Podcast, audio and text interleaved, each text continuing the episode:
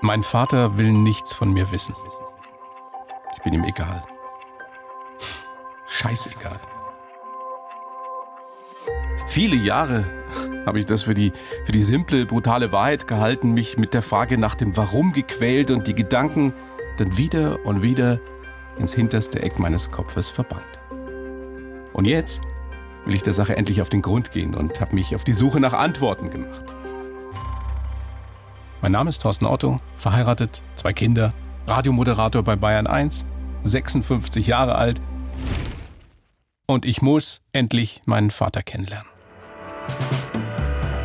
Sohn sucht Vater. Die wahre Geschichte von Thorsten Otto. Ab 12. April überall, wo es Podcasts gibt. Ein Podcast von Bayern 1 gehört ins Leben.